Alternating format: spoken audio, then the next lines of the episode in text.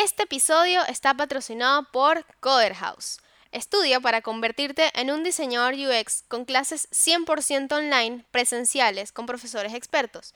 Usa el código UXBS y obtén un 70% de descuento en el curso que más te guste, entrando en coderhouse.com. Ahora, disfruta de este episodio. Oh, f you.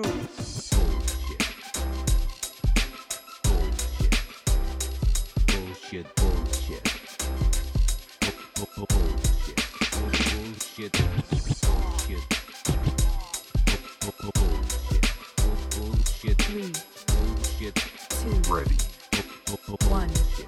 Bueno chicos, bienvenidos al podcast. Gracias por participar, gracias por unirse y formar parte de, de estos grandes invitados que la verdad cada vez estoy más impresionado y más agradecido con, con todos los que se van uniendo. Eh, para la gente que, que está escuchando, estoy en este momento con Sofía y Agustín. Ya les van a decir quiénes son y, y de dónde trabajan y qué hacen. Este, y vamos a hablar un poco de Design Sprint y vamos a hablar también un poco sobre hacia dónde va el diseño digital en, en este momento, más allá de todo lo que está pasando, porque, porque esto eventualmente se va a acabar, digamos, em, cuál es el futuro de, de todo esto, ¿no? Entonces, no sé quién quiera comenzar, Agustín. Dale, Cristóbal, ¿cómo estás? Eh, muchísimas gracias a vos por la invitación. La verdad que es un placer formar parte de tu espacio. Gracias. Sofi. ¿estás ahí? Ah, no, perdón, perdón, pensé que ibas a hacer toda la introducción, ya estabas Claro, claro, claro. esperando. Bueno, Agus va a saludar y después va a hacer su introducción y fue como... Bueno, si me, si me das los honores, si me das Mucho honores. silencio. de la introducción. eh, no, bueno, gracias Cristóbal por invitarnos, eh, nos encanta también estar acá. Estoy hablando por los dos, hablo por mí, pero sé que Agus también, aparte lo acaba de decir. Claro. Eh, y ahora le voy a dar la palabra a Agus si quiere presentarse. Bueno, ahora sí lo voy a Eh, bueno, mi nombre es Agustín, eh, soy diseñador digital, eh, más enfocado en experiencia de usuario y director de diseño. Tengo más de nueve años de experiencia. Trabajo bastante con compañías de- del extranjero, mucho de San Francisco, Nueva York. También colaboré con compañías argentinas, eh, país al que pertenezco, junto con Sofi. Y fundamos eh, Shift7 hace cinco años ya va a ser, eh, con- construyendo comunidad desde el comienzo, muchísima comunidad, y después empezando a adentrarnos en, la, en el mundo educativo, del cual nos apasiona a los dos. Y bueno, todo eso fue evolucionando hasta lo que, lo que pueden ver hoy en día. ¿sí? Eh, Claro. creamos una comunidad súper sólida, eh, de la cual eh, el foco siempre estuvo puesto en la educación. ¿sí? y, en, y en- y en compartir conocimiento, que básicamente es la base, eh, como el núcleo de todo lo que hacemos desde Chip7. Qué bien. Buena, buenísima introducción, Agus. Ahí va, ¿viste? Genial, crack. Me diste tiempo. Por eso sos mi socio, crack. Eh, bueno, yo soy Sofía Contreras, tengo 10 años de experiencia en el ecosistema emprendedor tecnológico. Empecé mi carrera en una aceleradora que invertía en emprendimientos tecnológicos. Eh, después fui haciendo carrera en todo el mundo, el ecosistema emprendedor tech. Eh, trabajé en fondos de inversión, trabajé en gobierno a nivel nacional creando programas millonarios básicamente que invirtieran en fondos de inversión que pudieran venir a nuestro país para que se desarrolle más el ecosistema emprendedor de acá. Eh, y hace unos cuantos años que trabajo independiente asesorando empresas, gobiernos, eh, emprendimientos para, para que puedan crecer y puedan ser mejores y que tengan una visión más centrada en los usuarios también, porque Claro. básicamente es la clave del éxito de, de cualquier negocio, cualquier proyecto. Y con AUS estamos impulsando Shift7 y haciéndolo crecer cada vez más, profesionalizando cada vez más todo lo que hacemos y haciéndolo llegar a, a lugares que salgan de Argentina, porque ese es el foco también, poder llevar todo el valor que le metemos a lo que hacemos, que es muchísimo, le ponemos muchísimo foco a que todo lo que hacemos sea muy práctico y tangible para las personas que participan en nuestros programas, que queremos que no se quede solamente en nuestro país. Claro. Y bueno, Sí. nada, Sofi y Agus forman parte de, de todas estas personas que he conseguido por Instagram, que me parece increíble la comunidad que se creó allí. Yo no sé si es, si ha- si es algo reciente, que, que explotó o qué, pero la verdad que he conocido a un montón de personas increíbles. Y bueno, nada, ya para entrar en el tema, em, comencemos con Design Sprint. Yo, tu- yo recientemente tuve un episodio con Richard, no sé si habrán visto por ahí cuando grabé, en donde él nos explicó, nos dio como un, un- un concepto básico, una definición básica de qué es Design Sprint, más o menos nos ubicó en qué se puede usar, pero ahora sí me gustaría adentrarnos más un poco más en este tema, ¿no? Eh, porque es extenso, tiene muchísimo para hablar eh, y tiene muchísimo para aprovechar y creo que cada día eh, con todo este tema digital eh, toma, toma como un poco más de fuerza, ¿no? Entonces, no sé, si quieres repasemos un poco el, el- el concepto de Design Sprint y como sus metas y después seguimos hacia adentro. Dale. Eh, a ver, cuando hablamos de Design Sprint, a mí la verdad que cuando, cuando nosotros damos estas capacitaciones en corporaciones y también al público eh, de, de cómo facilitar dinámicas de Design Sprint, la verdad que cuando defino la metodología me quedo bastante corto. Porque en términos eh, teóricos, la metodología en sí, Design Sprint es, es un ciclo de innovación, ¿sí? paso a paso, en sus comienzos de cinco días, como, como lo plantea el libro original, Sí.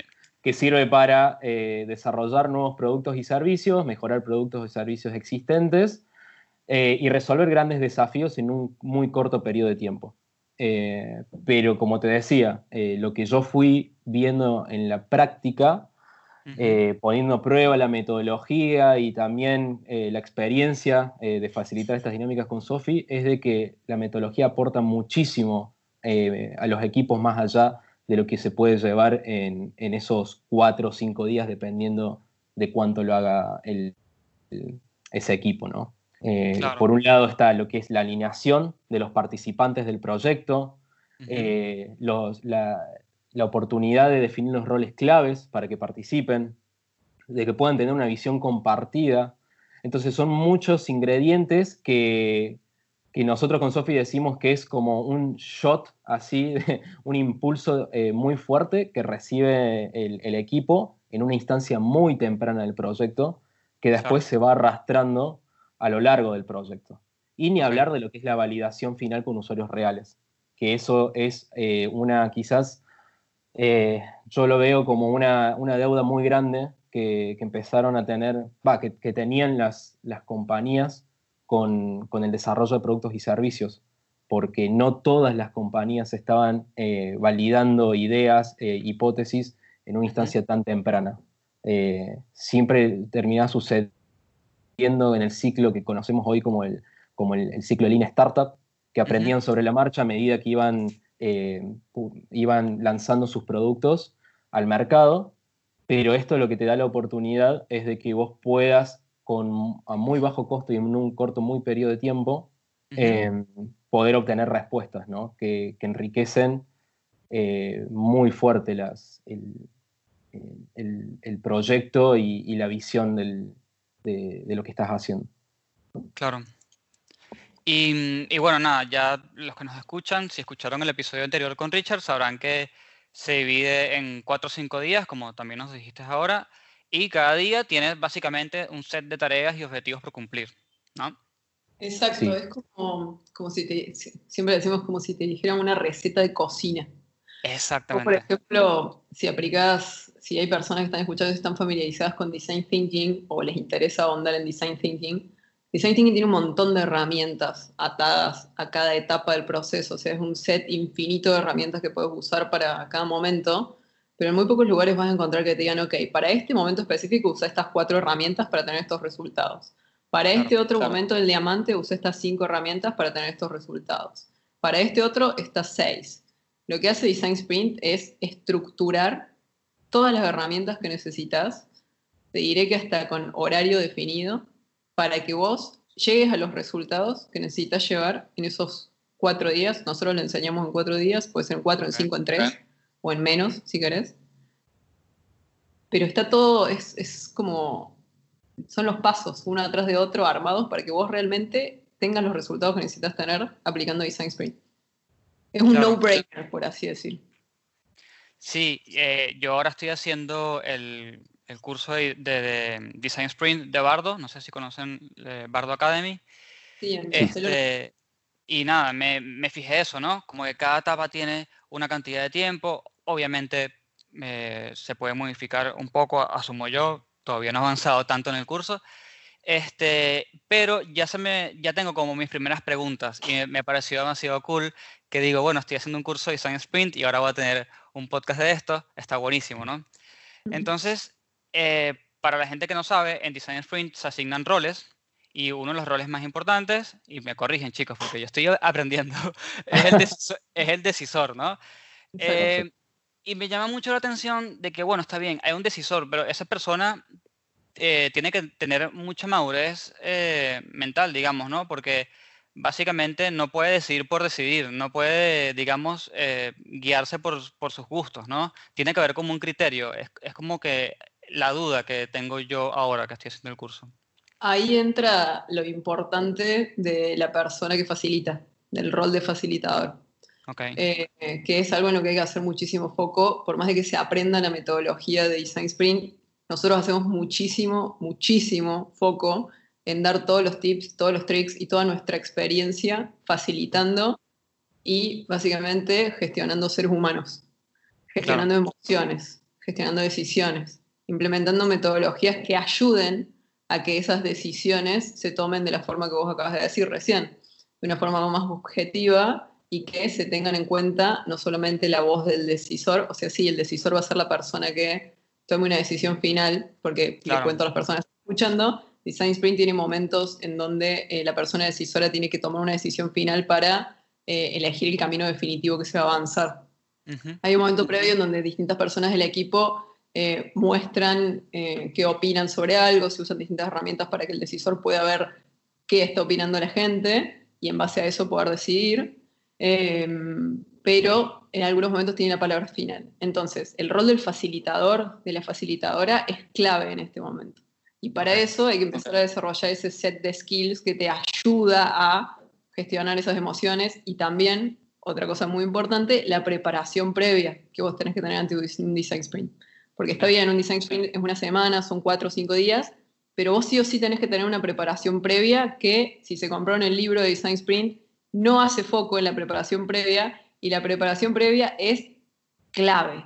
En esta preparación previa tenés eh, ponerte en línea con tu cliente, tener una llamada previa de preparación, hacer un par de entrevistas previas al design sprint, hablar y definir bien quiénes van a ser los perfiles que van a participar, quién va a ser la persona decisora y si realmente esa tiene que ser la persona decisora o tiene que ser otra, porque no Claro. tiene el nivel jerárquico para poder ser la persona decisora. Si elegís más tu persona decisora, te puede make or break tu design sprint. Eh, entonces, todas esas cosas se hacen en la preparación previa. Claro, Sí, y es algo de lo cual nosotros, como decía Sofía, hacemos muchísimo hincapié cuando, cuando capacitamos a los equipos en la metodología, porque literalmente un rol, un decisor te puede, te puede matar un- toda una semana de trabajo o te puede llevar a muy buen puerto. Entonces, más allá de todo lo que, de todo lo que tiene que hacer un facilitador dentro de la dinámica de sprint, eh, es mucho también los skills que tiene que tener en, el, en, el an- en la etapa previa al sprint sobre tener tacto en, en cuál es la posición en la que se encuentra este decisor, entender también su personalidad, empatizar con el decisor, porque en definitiva es el facilitador quien va a estar también ayudando a todo el equipo a conducirse al, al mejor puerto, pero también acompañando al decisor ¿sí? para, que, para que pueda aportar valor al equipo. Claro. Imagínate que es tan importante el rol del decisor en todo esto, del, perdón, del facilitador en todo esto, que nosotros ahora estamos por lanzar un programa específicamente orientado en darle herramientas a las personas para que mejoren todos sus skills de facilitación. Toda nuestra experiencia, todos los trucos, todo lo que hacemos y lo que aconsejamos no hacer para facilitar, lo estamos Sí. condensando todo en un programa ahora. Eso va a estar muy bueno. Va a estar muy bueno porque cuando yo estaba haciendo el curso, bueno, sigo haciendo el curso, yo decía como que, bueno, claro, está todo bien, está buenísimo todo esto, pero me da como miedo que la persona, no sé, tome, e- el, el ego lo domine, ¿entiendes? Porque siempre en diseño, y creo que es algo que todo el mundo ya conoce, eh, siempre hay como muchos sesgos, hay mucho ego de por medio, y era como una de mis dudas, ¿no?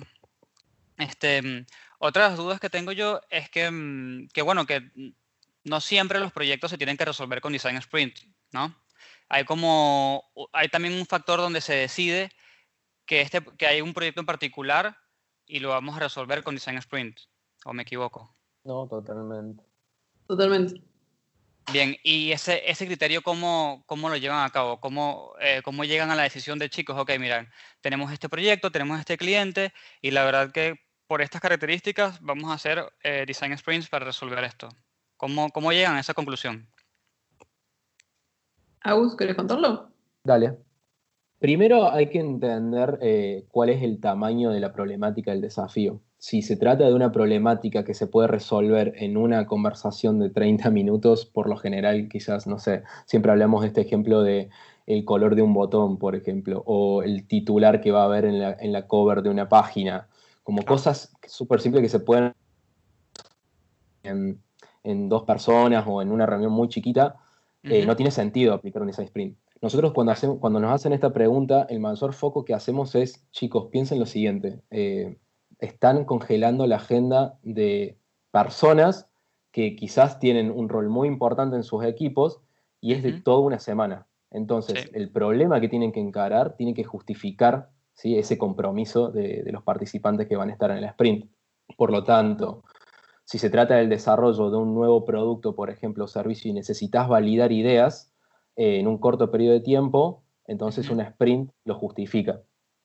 Eh, si querés eh, resolver algún, no sé, un problema, por ejemplo, de conversión en, en tu sitio o cómo, o cómo el desarrollo de una estrategia de comunicación en tus redes sociales, eh, algún desafío orientado a algún modelo de negocio nuevo, todo lo que requiera validar eh, ideas eh, y obtener respuestas en un corto periodo de tiempo eh, a grandes desafíos, ahí es donde entra un design sprint.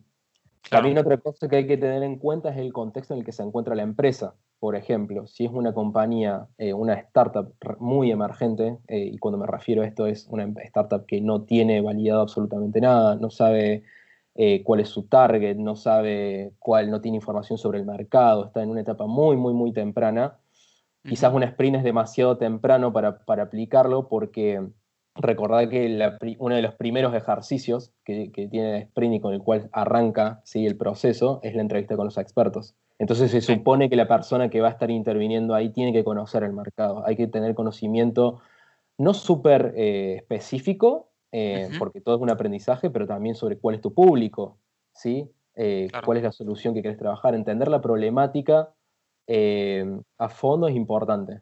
O sea, se podría hacer un design sprint en ese contexto, pero lo que va Agus también es que previamente se necesitan eh, tener varias hipótesis bajadas y varios datos bajados en ese contexto. Claro. Sí, porque Otra si no cosa a pueden... tener, sí, No, no, dime. que otra cosa a tener en cuenta eh, es otra pregunta a hacerse para saber si hago un design sprint o no, es si hago este proyecto y le dedico esta cantidad de tiempo y esta cantidad de recursos y, va, y me va mal, ¿me va a salir más caro que haber hecho un design sprint? Claro. Voy a perder muchísimos recursos, muchísimo tiempo dedicado del equipo, muchísimas cosas por no haber hecho un sprint que demoró cuatro días. Claro. Entonces, ese es otra, un buen filtro. Sí, Sí, o sea, vos tenés en cuenta que, que el- eh, la metodología eh, está diseñada para aprender, ¿no? Para obtener datos de usuarios reales. Por lo tanto, eh, la riqueza de aplicar Design Sprint es de que en un muy corto periodo de tiempo vos podés aprender muchísimo sobre, sobre tus hipótesis y lo que estás planteando y entender si estás yendo por la dirección correcta. Exactamente. Sí, y es por eso que, bueno, por ejemplo, Richard lo recomendaba mucho para productos digitales y por ahí nos comentaba que lo puedes aplicar para cosas que estén fuera del ámbito digital, pero que no funciona tan bien. No sé qué opinan ustedes allí. No coincido. Sí, No coincide, está bien, está buenísimo, está buenísimo no coincidir.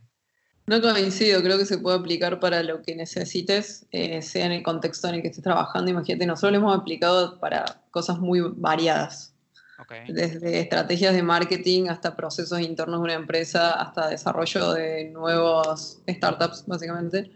Eh, de- de lo que se hasta el- para el desarrollo de una nueva web orientada con un objetivo específico de traccionar nuevos clientes con un perfil bla bla bla, eh, se aplica, se puede aplicar para lo que sea. Hay un ejemplo muy conocido de una agencia que lo aplicó para el desarrollo de barritas de cereal, una nueva marca de barritas de cereales, y les fue muy Ok. bien. Entonces, se puede, hay que ser creativos con la parte de prototipado en, la- en lo no digital, pero es muy factible hacerlo. Si no, no se podría validar básicamente nada que no sea digital. Claro, Totalmente. obvio. No le podemos negar el aprendizaje a ninguna industria tampoco. Sí, bueno, obvio. ¿Y cómo ven el Design Sprint, digamos, ahora con todo esto que está pasando de la pandemia, eh, que eventualmente va a ser superada y todo esto? ¿Creen que el Design Sprint va a tomar más fuerza de lo que ya está tomando, de lo que ya tomó, de hecho? Eh, ¿cómo ven el panorama general, digamos? Sofi. mira, particularmente en nuestro país, en Argentina, eh, cuando nosotros empezamos a hacer Design Sprint había otra agencia que lo hacía, éramos dos, ahora somos tres, cuatro. Ok, eh, y muchos surgieron en este contexto pandémico.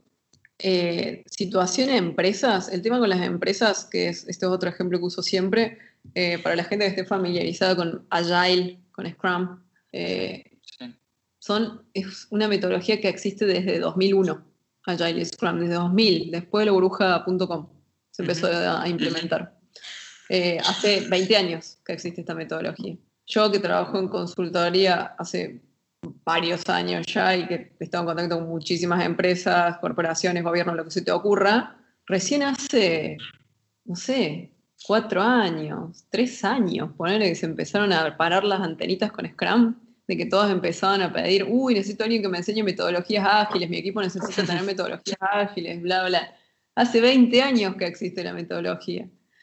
Definitivamente con el contexto de la pandemia y de que muchas empresas y personas abrieron los ojos, empezaron a estar tan metidos en redes sociales y, y en la computadora ahora también, porque eso es otro hábito de consumo de cambio, pasamos Sí. de ver las cosas en el celular y las personas están más en su computadora, eh, vieron mucha más información. Entonces puede ser un contexto para que eh, florezca todo el conocimiento o, o el de decir, uy, mira qué buena es esta metodología, la quiero llevar a mi empresa. Claro. Hay distintos factores. O sea, por un lado tenés, tienen que conocer la metodología, las personas, tienen que tener como un primer contacto, decir, ah, mira qué interesante esto. Después, si lo quieren llevar a su empresa o lo quieren llevar a su negocio o su emprendimiento, eh, tienen que decir, eh, bueno, a ver, la tengo que meter en la empresa, o sea, tengo que evangelizar para poder venderla. Después, si voy y busco una agencia externa que quiera venir a hacer un sprint o si lo quiero hacer yo, tengo que conseguir presupuesto para hacerlo, tengo que conseguir recursos, espacio, tiempo, etcétera que esa es otra gran barrera eh, que te encontrás dentro de las empresas, porque aunque usted no lo crea, por más de que se vea que hay muchas empresas como que la pandemia les dio un cachetazo de decir digitalizate, eh, muchas no lo van a hacer o van a tardar muchísimo en hacerlo, porque básicamente ahora se están enfocando en sobrevivir. Entonces, al enfocarse en sobrevivir, se están enfocando en cosas que tienen que ver con eh, revenue y cosas que no están de nuevo enfocadas en decir, cambiemos todos nuestros procesos, cambiemos toda nuestra cultura, sino mantengámonos a flote y no nos hundamos. Claro. Entonces, eh, muchas cosas tienen que confluir para que explote Design Sprint. Eh. Se va a generar un, para mí, mi hipótesis es que muchas más personas van a estar como con las antenitas paradas sobre lo que es Design Sprint. Hubo a nivel mundial muchísimos despidos también. Me imagino que va a haber muchísimas personas tratando de formarse en nuevas metodologías que les aporte valor para su carrera y para su CV. Design Sprint definitivamente es una de estas metodologías. Deberían empezar a verlo así las personas también. Eh, porque el- valor diferencial que te da Design Sprint en- dentro de un equipo es abismal, por el conocimiento, o sea, por todos los touch points que tiene, desde cómo facilitar cosas, hasta cómo resolver problemas, hasta recolectar datos en muy corto tiempo y validar productos en muy poco tiempo. El set de skills que te da Design Sprint es un diferencial tremendo en, en base a cualquier otro profesional de la industria. Entonces, lo veo como una buena oportunidad. No pienso que vaya a explotar en el Ok. corto plazo. Va a tardar unos añitos en explotar y decir que todos digan, uy, quiero Design Sprint. Lo mismo me pasó con Agile. Pero, pero el camino está- va a estar un poquito más allanado. Un poquitito más allanado. Claro. Sí. Y Mira, te Sí, cuento un ejemplo de esto. Por ejemplo, con Agus, cuando vamos a desarrollar, ayudar a empresas a desarrollar nuevos productos o hacer asesoría o ayudarlos con desarrollo de productos digitales, etcétera, generalmente no les decimos que les vamos a hacer un design sprint. Metemos la metodología directamente en la propuesta que hacemos. Ok. Entonces, nosotros les armamos un roadmap de distintos pasos, distintos momentos, y eh, Design Sprint está en, como en, ubicado en, en un momento de, de la propuesta pero no hablamos específicamente de Design Sprint, porque si no la gente como que empieza a enroscar dentro de la empresa. Sí, se pone escéptica y, Claro. Y no, no sabe de qué le estás hablando, por más de que uno también, consejo para quienes quieren vender sprints, eh, hablar mucho de- del, del background que tiene la metodología, que no es algo nuevo, sino de que, de que ya fue aplicada y validada y al día de hoy se sigue usando por empresas como Google, compañías de tecnología líderes como Google, Apple, Slack, etcétera, ayuda muchísimo. Pero así como dice Sofía, al día de hoy todavía no, Sí. No, no, no está sucediendo mucho. Hay, hay cierto escepticismo en algunas empresas, lo cual a mí me parece que es una, una lástima porque una de las cosas que yo creo que, que hoy, hoy se está hablando mucho de lo que es transformación digital. Y, y cuando hablamos de transformación digital, al menos de- desde, mi, desde mi punto de vista, eh, con- confluyen dos, dos ríos de los cuales hay que prestarle mucha atención, que por un lado son los sistemas, el desarrollo de sistemas escalables dentro de, la- de las organizaciones y después las personas que están dentro de las organizaciones. Vos podés tener, tener sistemas muy afilados, procesos muy específicos como lo que te propone Agile o Design Sprint, eh, pero si no tenés eh, los talentos, los, los perfiles eh, adeptos para poder eh, trabajar de manera colaborativa, co- comunicarse mejor, facilitar dinámicas, entender mejor problemáticas, tampoco te sirve. Eh, Sí. Y la realidad es que yo creo que hoy eh, el contexto puede ser una catástrofe como puede ser una excelente oportunidad para que, para que las compañías se reinventen. Y, y como decía Sofi, eh, hoy acá, al menos acá en Argentina, no tenemos mucho conocimiento de cómo es la situación en otros países en este sentido, pero Agile empezó a suceder hace muy poco. Y, Claro. y Design Sprint va a ser lo mismo que, es- que fue Agile, eh, lo va a terminar siendo, lo- o está, está, está haciendo eso hoy. Entonces, ¿por qué? Porque está proponiendo un sistema ¿sí? que es escalable, que tiene procesos muy específicos eh, y que te lleva y que te optimiza el tiempo de una manera que ningún otro proceso lo puede hacer. Por Claro. lo tanto, es una excelente oportunidad para, para poder agilizar e incorporar nuevos procesos, pero eso tiene que estar acompañado también de cultivar ¿no? la, eh, el, el conocimiento en, en los equipos y, y las capacidades. Sí, totalmente. Sí, a mí lo que me gusta, eh, por ejemplo, obviamente hay muchas más metodologías que también involucran a, a- a todas las partes de una empresa o a varias partes de una empresa, pero siempre apoyo a, a todo lo que haga justamente eso, ¿no? Porque lo que pasa es que mm, muchas veces, eh, no sé, el de ventas no conoce lo que hace el de diseño, diseño no conoce lo que necesita la parte de comercial y viceversa. Y cada vez que me consigo con una metodología que involucra a varias partes, me parece que independientemente que sea rápida, lenta, lo que sea, ya es súper valioso. Porque le estás dando visibilidad al trabajo de todos y le estás dando visibilidad a las necesidades de todos, ¿no? Y creo que así se, se construye un mejor producto, independientemente de lo que quieras hacer o un servicio, ¿no? Em, me parece que es indispensable. Es como que, mm, por ejemplo, si vendieras helado y no te gusta un sabor y nunca lo has probado el sabor, entonces ¿cómo, cómo vendes ese helado, no? Si no lo conoces. Y me parece que, que si, por ejemplo, comercial no entiende lo que hace UX y, y viceversa, y está esa, esa comunicación mala, nunca puede, nunca va a fluir, digamos.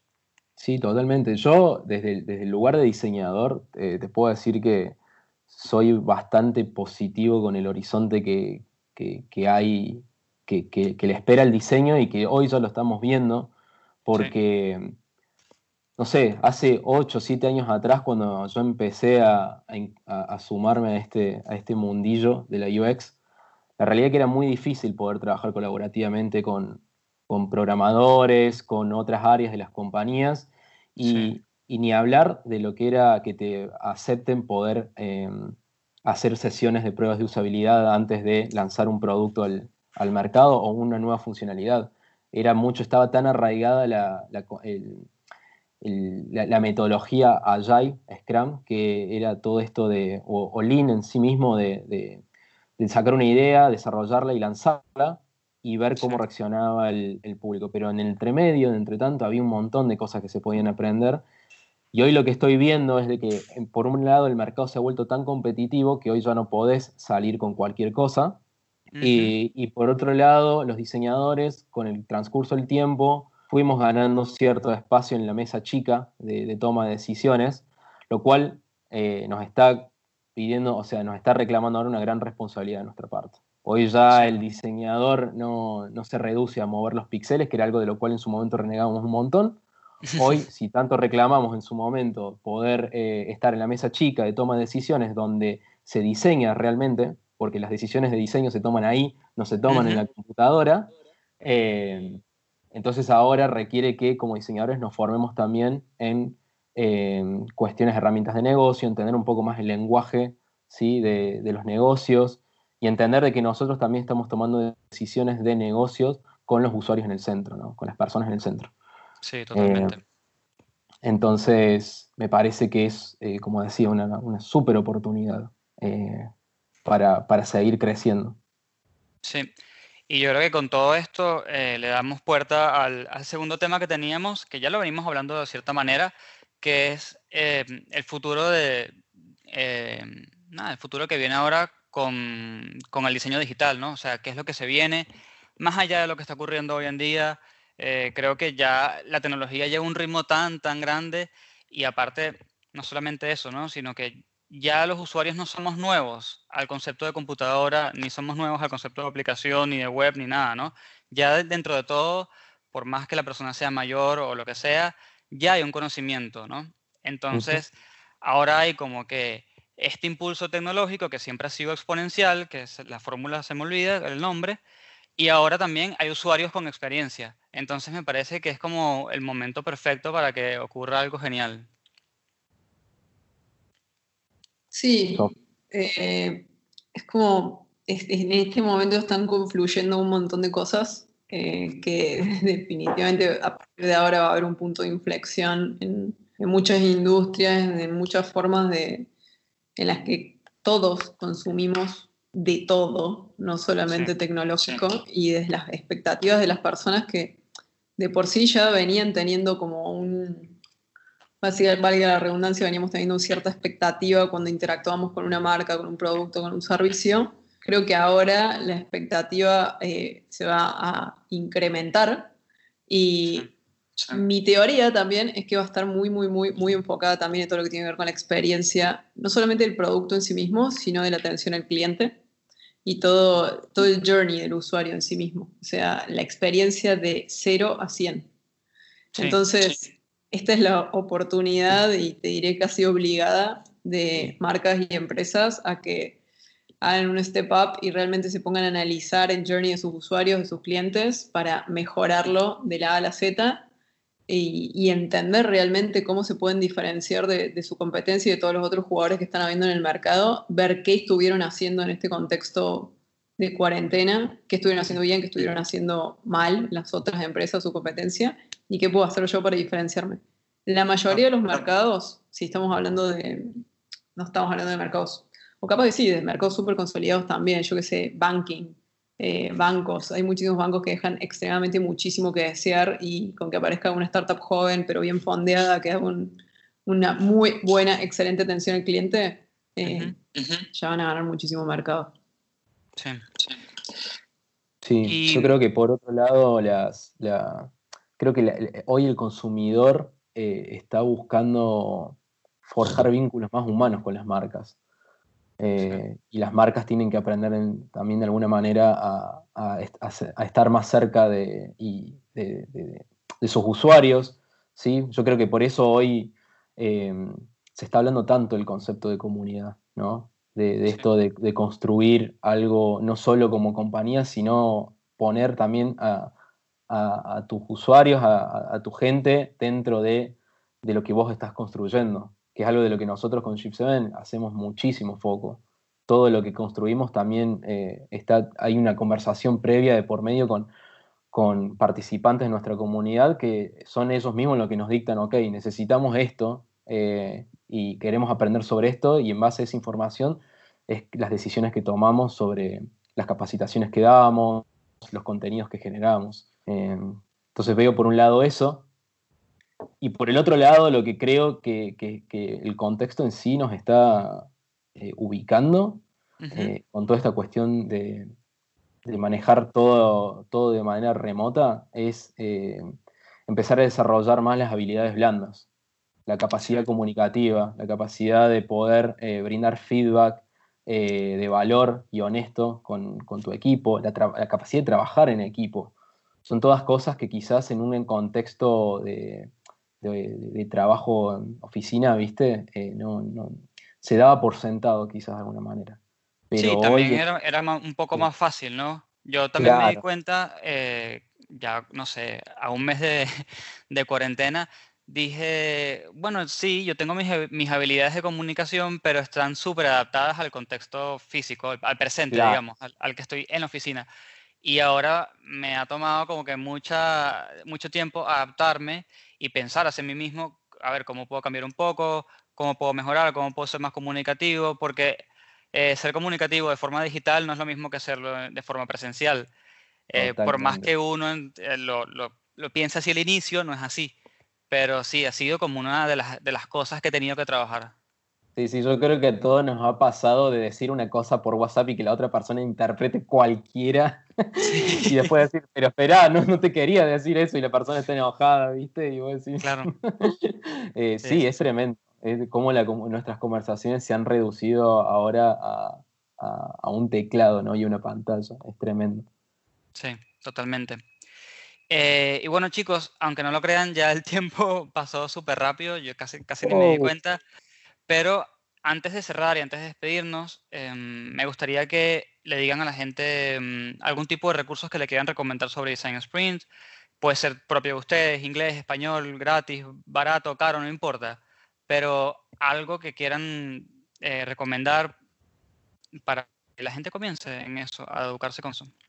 Recursos sobre Design Sprint, estamos a punto de lanzar un programa digital todo sobre Design Sprint, que las personas van a poder acceder cuando quieran, desde donde quieran y van a poder tener ese contenido de por vida. Bien. Con todo lo que sabemos al respecto de Design Sprint va a estar ahí, tanto presencial como remoto. Ok. Así que va a ser un recurso, como- va a valer cada centavo. Como nos hacen ese feedback cuando las personas participan en nuestros programas, es valió cada centavo y valió cada minuto de mi tiempo y es una de las Sí. mejores cosas que nos pueden decir. Eh, porque nosotros, como, solamente como usuarios, eh, que nosotros siempre nos ponemos también del lado del usuario, es qué queremos cuando aprendemos algo, es que nos den cosas accionables, que nos den algo Sí. que yo pueda salir de ahí, a- lo pueda aplicar y me resuelva la vida. Entonces, nosotros aplicamos exactamente lo mismo en todo lo que armamos. Y eso Qué va a ser, y de la misma forma, el programa de Design Sprint. Buenísimo. Agus, Em, bueno, también Puede ser- sumar a lo que puede ser lo que sea, ¿eh? Puede ser un canal de YouTube, puede ser una cuenta de Instagram, lo que sea. Sí, em, bueno, no, sumado a lo que decía Sofi, también, bueno, que nos sigan en Instagram, que subimos un montón de información ahí y también en nuestro blog estamos haciendo mucho foco ahora en Design Sprint, así que estén atentos también a los artículos que vamos publicando, que también es una colección de muchas preguntas que nos han hecho tanto en nuestras capacitaciones como dentro de la comunidad. Eh, después, mundo de diseñadores, eh, sigan a el blog de Invision, que la verdad que me parece que, tiene muchísimas cosas interesantes, eh, mucha información en Medium para buscar. En YouTube, quienes saben inglés pueden seguir el canal de HSmart, Smart, que hablan muchísimo sobre, sobre Design Sprint. Y no, la verdad que yo creo que dije todo. Sí, sí, sí. No, está bien. Bueno, chicos, gracias, gracias por, por grabar conmigo, gracias por participar y hablar del tema. Te lo juro que a veces yo siento que necesito más tiempo para ahondar porque eh, se va volando el tiempo y me gustaría profundizar más, pero eh, nada. Hay que hacerlo cortito porque si no la gente se, se cansa. Em, Si, no- me si gustaría nos que le volvés a invitar, te traemos Ah, un- bueno, sí. No, no, si nos volvés a invitar, digo, traemos un timer. Ah, traemos... Y así, claro. así medimos cada respuesta porque a nosotros nos encanta hablar y, y bueno, se nos- a veces nos vamos de tiempo. Lo hacemos como el ajedrez competitivo, que van- Claro, exacto. Este, antes de despedirnos, sí me gustaría que dejen su- sus contactos, dónde los pueden buscar, dónde les pueden hacer consultas, em, para que la gente que está escuchando le escriba. Instagram, principalmente, pueden ir a nuestra web también, que es shift7.co, o a nuestro Instagram, que es shift7co. Bien. Eh, y si nos quieren hablar individualmente, nos pueden buscar por nuestros tags de Instagram, eh, que Cristóbal seguramente lo puede dejar mejor en la descripción de- Sí, sí. del podcast. Lo puede dejar el mío si querés, no. El tuyo es fácil de pronunciar. No, el mío es fácil, pero realmente se confunde. Es So Contrer, de Sofía claro. Contreras. So Contrer. Claro. Sí, sí, todos esos datos los dejo en, en la descripción del episodio y también lo dejo en los, en los posts de Instagram de la semana. Este, y bueno, y asumo que por LinkedIn están, obviamente. También. Bueno, Sí. listo. Bueno, gracias por participar una vez más y a todos los que están escuchando y llegaron hasta el final, muchísimas gracias por escuchar y nos vemos en la próxima.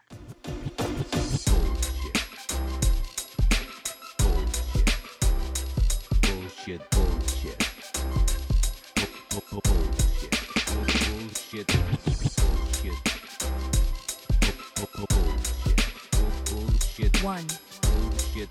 two, Three. The experience has ended. Este episodio fue patrocinado por Coder House. Usa el código UXBS para obtener un 70% de descuento en sus cursos. Gracias por escucharnos.